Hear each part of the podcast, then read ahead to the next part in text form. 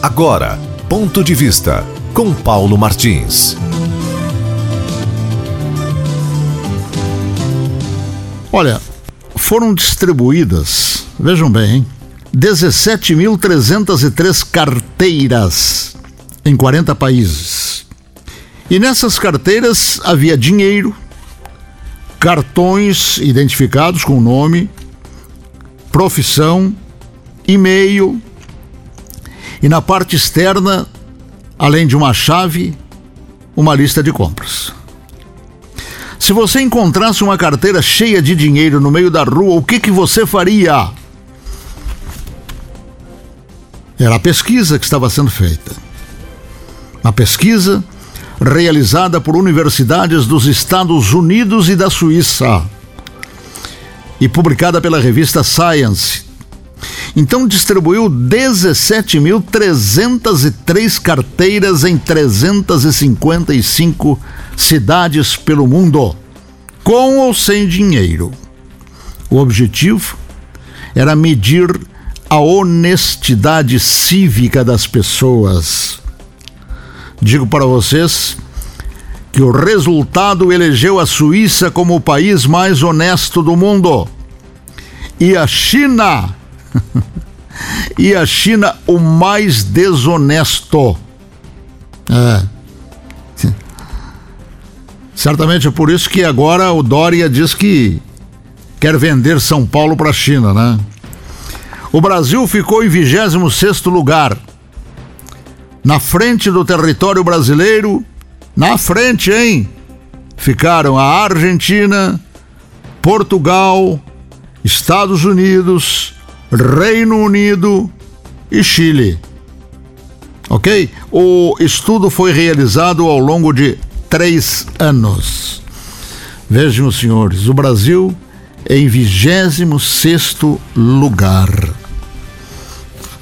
Muitas televisões que trabalham com essas tais de pegadinhas já fizeram isso algumas vezes e ficaram filmando as pessoas. Raramente alguém e, e largavam a carteira como se o cidadão que estivesse passando por ali agora tivesse perdido. Né? E raramente conseguiram filmar alguém pegando a carteira e saindo atrás da pessoa que supostamente havia perdido a carteira para devolvê-la. Normalmente, a pessoa às vezes estava sentada num banco, olhava para um lado, olhava para o outro, deixava a pessoa se afastar, levantava, pegava a carteira, botava no bolso e ia embora. Que coisa, né? Que lástima, né? A desonestidade é terrível e ela está empregada em todas as partes, inclusive aqui no Brasil agora, né? com mais intensidade ainda. Você sabe que se nós formos fazer uma comparação, é, nós poderíamos dizer que hoje, em relação aos números que eles divulgam de pessoas que estão falecendo através dessa cruzada do terror dos órgãos de comunicação, estariam caindo quatro aviões por dia. Imagina. E apesar disso, a Anvisa determina que a invermetina, não é invermetina, é invermectina, né? É, não pode ser vendida nas farmácias. Tem que ter o atestado médico, a receita médica. Num país onde não atendem ninguém, falam em UPAs, que é uma cretinice, me perdoem a expressão, talvez até chula, mas é a verdadeira. Por quê? Cretina unidade de pronto atendimento e aquilo ali nunca tem pronto atendimento. Ali é um posto de saúde que falha. A pessoa então vai procurar o posto de saúde e às vezes passa um ou dois dias para ser atendida. E a doença vai comendo a pessoa. E às vezes saem de lá até sem saber o que, que ela tem, ela, pessoa. Então isso aí também é desonestidade. Só que eu vou um pouco mais além. Eu acho que isso aí é omissão de socorro. A pessoa chega num posto de saúde, não é atendida. Nós pagamos para que ela seja atendida, e quando eu digo nós, eu falo na sociedade brasileira e eu sou integrante da sociedade brasileira. O imposto vem descontado no meu olerite. É, a empresa para a qual eu trabalho, que é a Tarobá, ela é obrigada a descontar, é obrigada. Senão ela é processada. Então ela desconta paga sempre em dia. A televisão Tarobá paga sempre em dia, ela não atrasa um dia. Mas, no entanto, é obrigada a descontar o imposto e canalizá-lo para o sistema de governo brasileiro.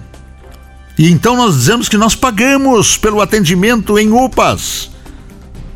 A prefeitura mantém aquilo ali com o dinheiro da sociedade. Não pense que é o prefeito, ou seja lá quem for.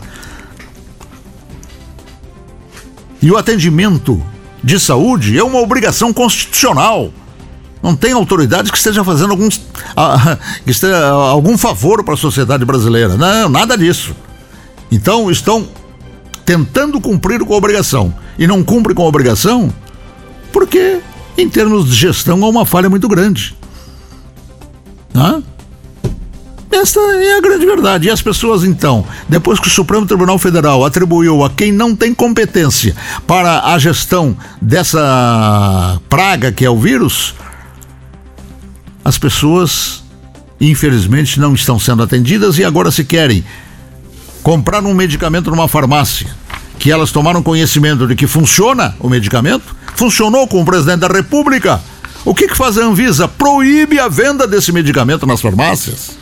Proíbe a venda da, desse medicamento nas farmácias. Quer dizer, querem ver as pessoas morrendo. Quem está na, na, na, na gerência desse, desse tipo de, de, de, de atividade só pode estar querendo que as pessoas morram. A Anvisa proibiu a venda sem receita médica. E daí? O cidadão, por exemplo, não tem plano de saúde, que é caríssimo. Aí ele vai consultar o médico. Vai pagar 300 reais por uma consulta. Ele não tem dinheiro nem para comprar um medicamento.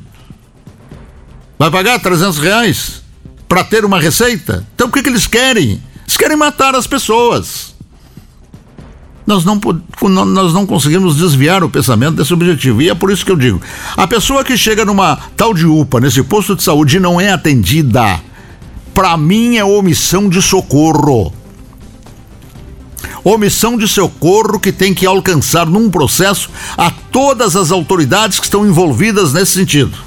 E só assim que essas autoridades, ditas autoridades, vão acabar se convencendo das suas obrigações e vão procurar fazer o que elas têm que fazer e que, infelizmente, elas não fazem. Muito obrigado, muito bom dia. Se Deus quiser, até amanhã neste mesmo horário e nesta mesma casa.